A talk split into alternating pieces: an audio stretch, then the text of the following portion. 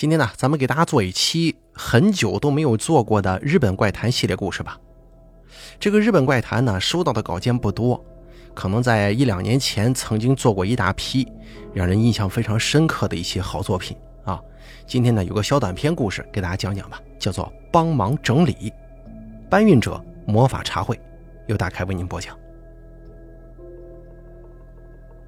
这件事情已经是快十年前的事儿了。那个时候的我是个三流大学的穷学生，靠着每周四天打工赚的钱，还有家人给的生活费，加起来总的收入呢，让我三餐勉强还能过得去，因为要付房租跟水电费嘛。我记得在大二的夏天，没有打工的时候，因为受不了炎热天气的我，几乎每天都会跑去有冷气吹的市民中心，在那边做我的大学报告。市民中心里面有一个地区交流布告栏，可以任意在上面张贴告示。我经常会去看那个布告栏的，因为我对高中入学考还算有自信，所以盘算着看看有没有人在征用家教什么的呀。不过布告栏上面几乎都是要不要一起学外文这种邀约，很少看到有人在征用家教。有一天，我照例去查看那个布告栏。发现上面贴了这样一则用人启事：征求七月某日到某日之间可以抽空帮忙整理房间的人，半天五千日元，电话号码是多少？后面的名字是田中。刚好那几天我学校考完试放假，而且也没有安排打工。更棒的是，恰好是我预计回老家一趟的前几天。我心想，这五千元正好可以拿来当做回老家的车钱呢。于是立刻拨打了联络电话。喂，你好，我在布告栏上面看到有人在聘用帮忙整理房间，所以我就打了这个电话。我此言一说完，电话另一头的男人似乎有点措手不及，顿了一下才回复道：“哦，了解，请问您哪一天方便呢？”我回答说：“某日之后哪一天都可以。”行，那就某日吧。如果早上方便的话，我希望九点钟就可以开始。男人是这样说的。然后呢，我们就交换了一下联络方式，跟他住处的地址，就完成了这次应征。挂了电话以后，我这才注意到那个男人的声音听起来大约三十五岁左右，而且好像不太有精神。时间就这么过去了，来到了我们约定的那一天。天气是爽朗的晴天。从早上开始就很热，我一边暗自心想，要是田中先生家里有冷气的话，那就好了，一边向田中先生的公寓出发。大约八点五十分左右，我就来到门口挂着“田中”两个字门牌的房间前面了。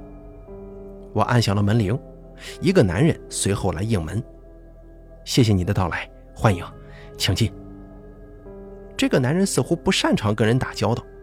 打招呼的时候，刻意避开跟我对视，并且径自走进了房间内。我说了一声打扰了，就脱下鞋子，追着男人的脚步走了进去。这是一间有开冷气的凉爽房间呢。随后，我们相互做了简单的自我介绍之后，他就开始告知我整理的次序和希望我怎么帮忙。大概就是希望我要在搬重物的时候帮忙抬一下。或者是帮忙把垃圾拿到垃圾场丢掉，这种简单的清洁协助。不过他想丢的东西还挺多的，但也有不少东西是我这种穷学生会想要的好东西。或许是察觉到了这一点，田中先生对我说：“啊，想要的东西你拿回去也没关系的。”于是我就开心的将我想要的东西挑选出来，放进我自己的包里。随着我们的整理有所进展，田中先生的房间也是越来越显得干净整洁了。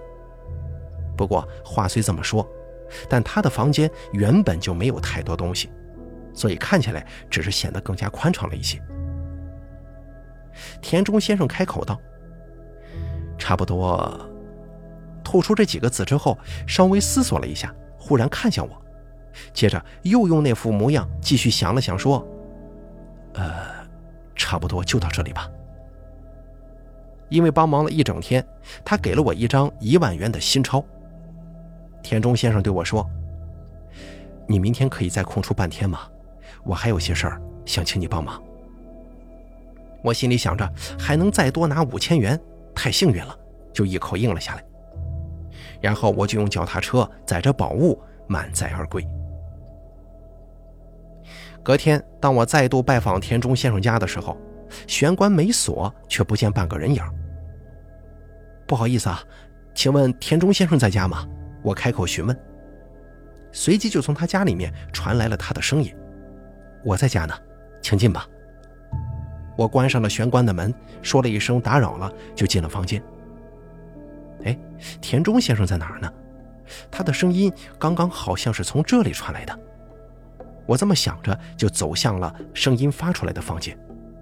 不过，却看到田中先生笑眯眯的先走出来了。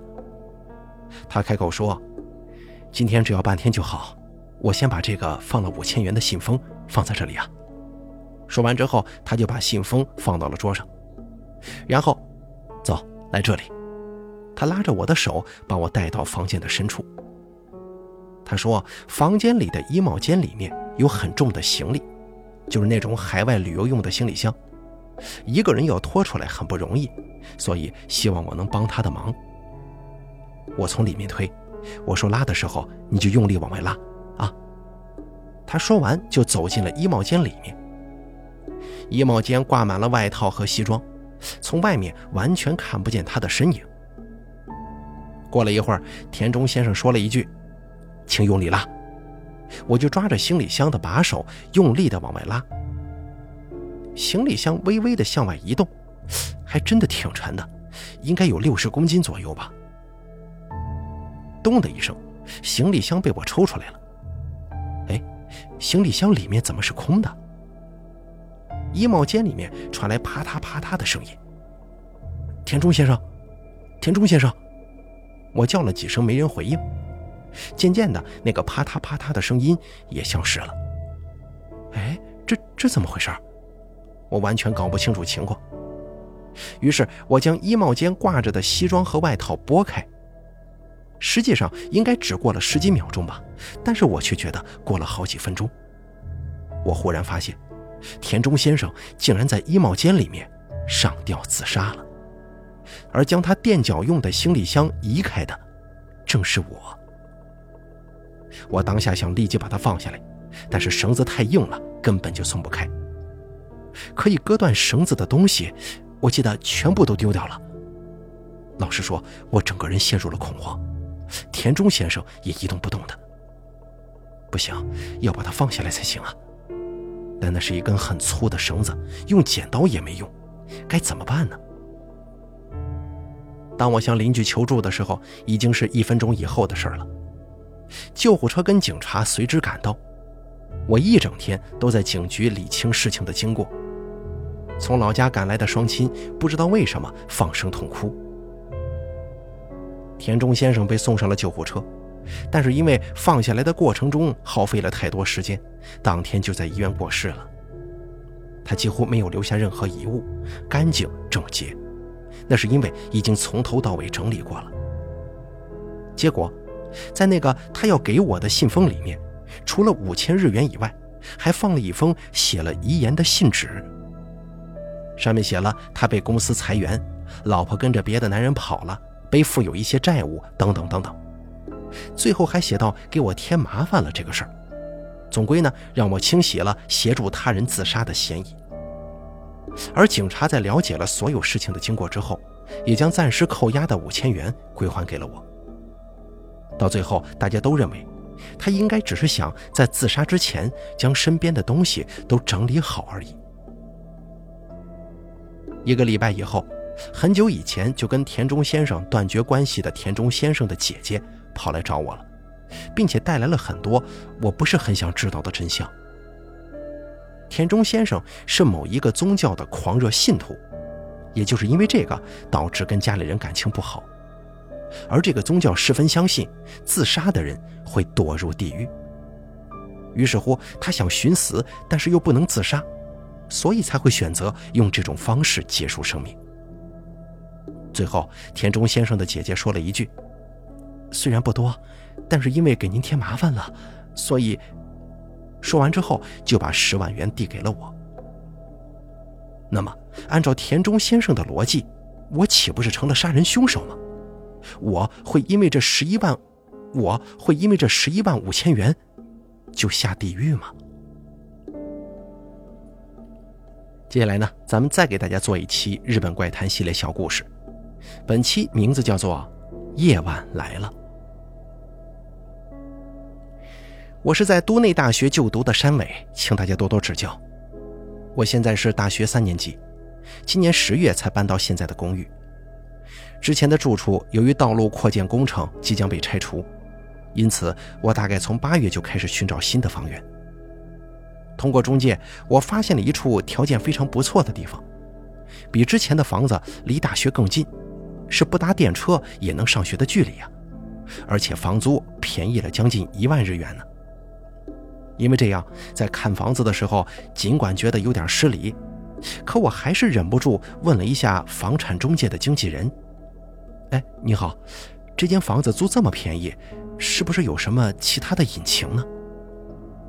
听了我的话，对方露出了有点困扰的表情，带着我走出房子，绕到公寓的后面。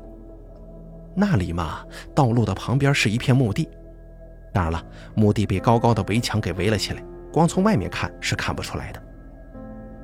房产经纪人是这么说的：从房东那里并没听说过什么，不过我想，这间房子是因为这样才会比其他地方便宜吧。我倒不是很在意这件事情。因为我在看的空房是二楼的最里面，从窗户看出去只能看到一部分的寺庙，其实是看不到坟墓的。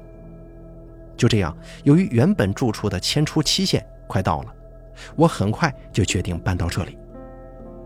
顺道一提，跟这次故事有些相关的一件事吧。当初看房子的时候，我发现在这个附有厨房的房间中，有一个红色的金属盒子。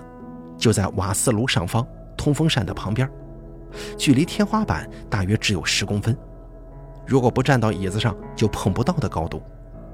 哎，那是什么？哦，那是瓦斯侦测警铃。的确，有一个小灯在其中闪烁着呢。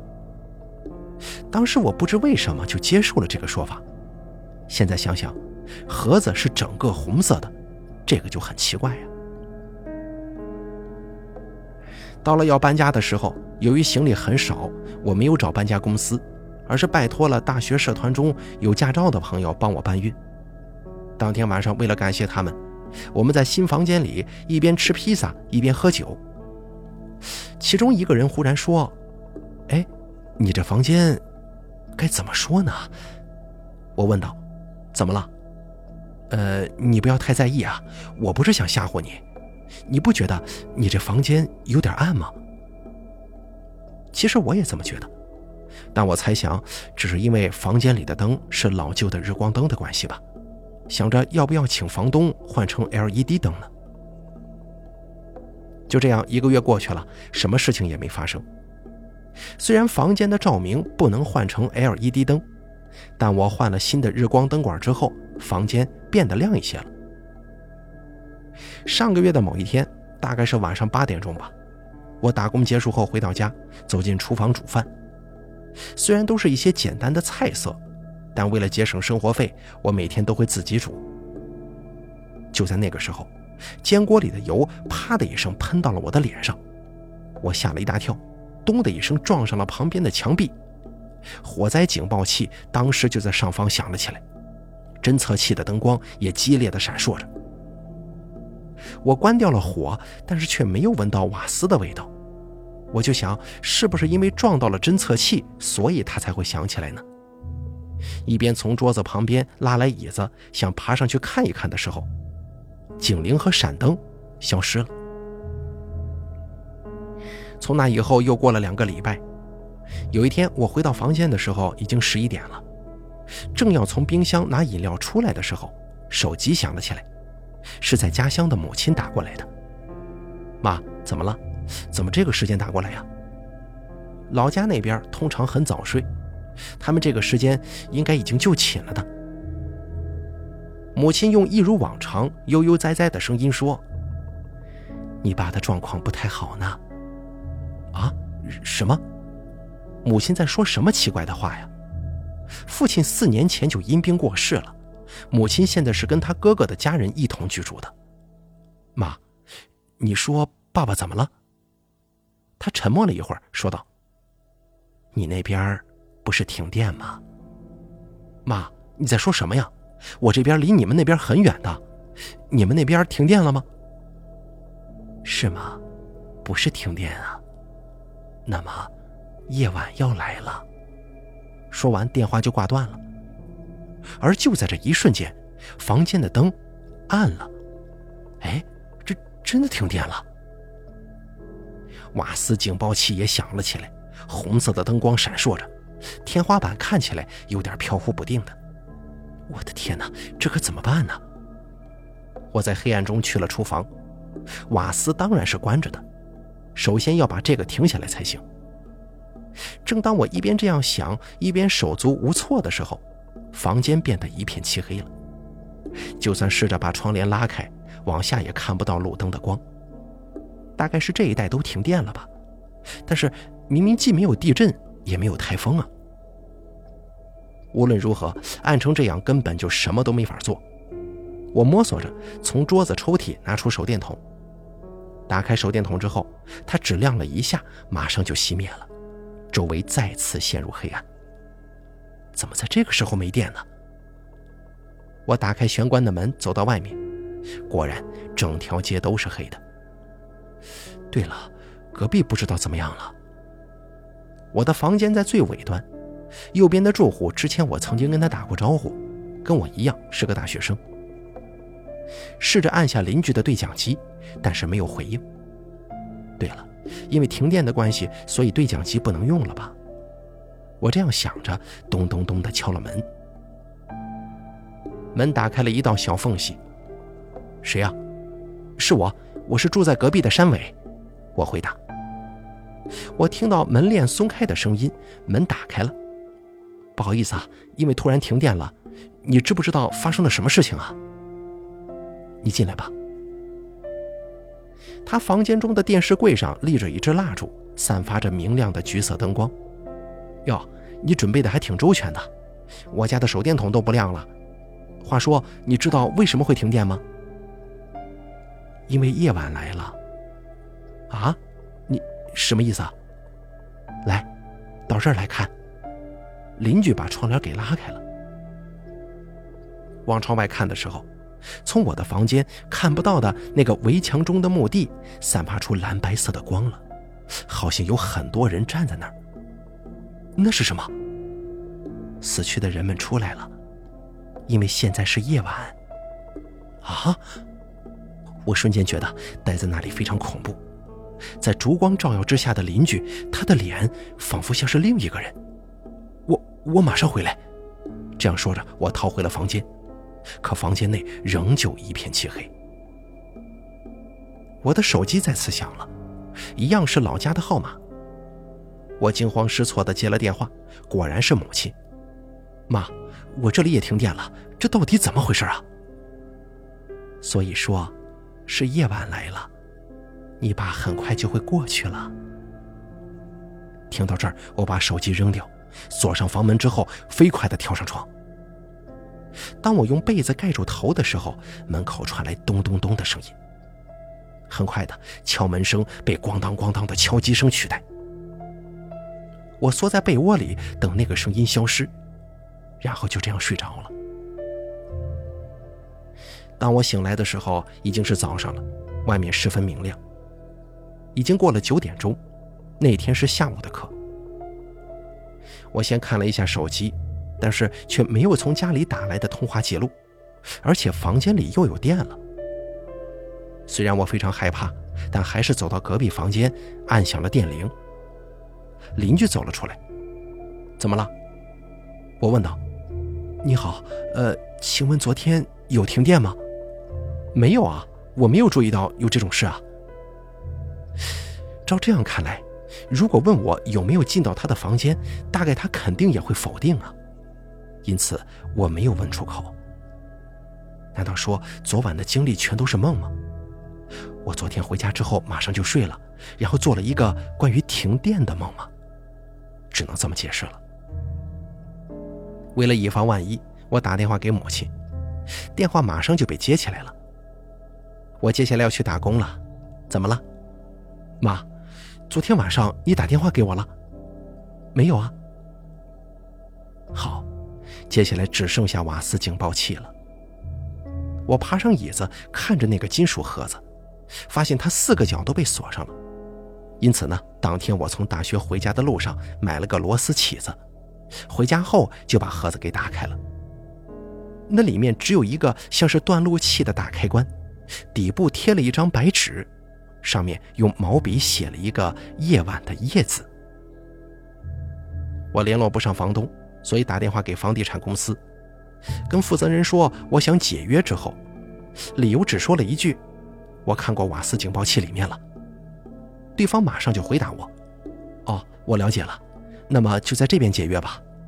您下一个住处找好了吗？”而接下来的对话我完全没有听进去，直接把电话给挂了。而我的这番经历之所以写出来，是因为这会儿我实在是想跟人说说话，所以才来到这个地方。说说我的经历的。好了，两个小小的日本怪谈故事就给大家讲到这儿了，感谢您的收听，咱们下期节目不见不散。